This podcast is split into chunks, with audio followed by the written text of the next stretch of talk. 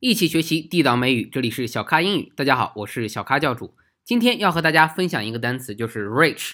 很多同学说，rich 不就是表示很贵、很有钱吗？其实不是，它除了很贵之外，还有什么意思呢？很多的时候呢，外国人用这个词是有富有的意思。我们就来举几个例子，比如说 rich history 表示丰富多彩的历史，是吧？比如说 China has a long and rich history，中国历史悠久，博大精深。好，那经常有同学说，老师，我的词汇量很匮乏，所以我要成为小咖英语的会员，我要记很多很多的单词。我说是啊，但是这个很多单词怎么说呢？他说 too many words 啊，或者说 large vocabulary，这些都不对啊，应该叫 rich vocabulary，表示很大的词汇量。rich vocabulary，很大很大的词汇量。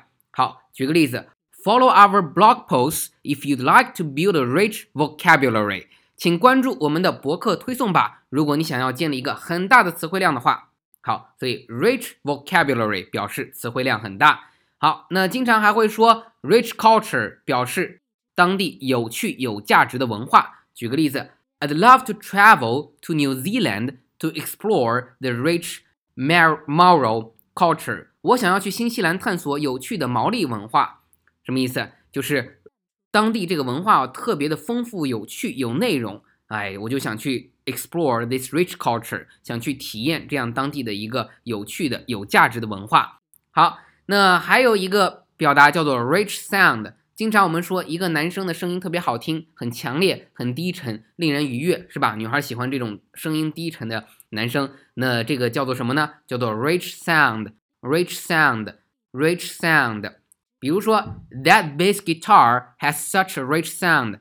那把贝斯音质呢低沉，超级好听。哎，这种声音就叫做 rich sound。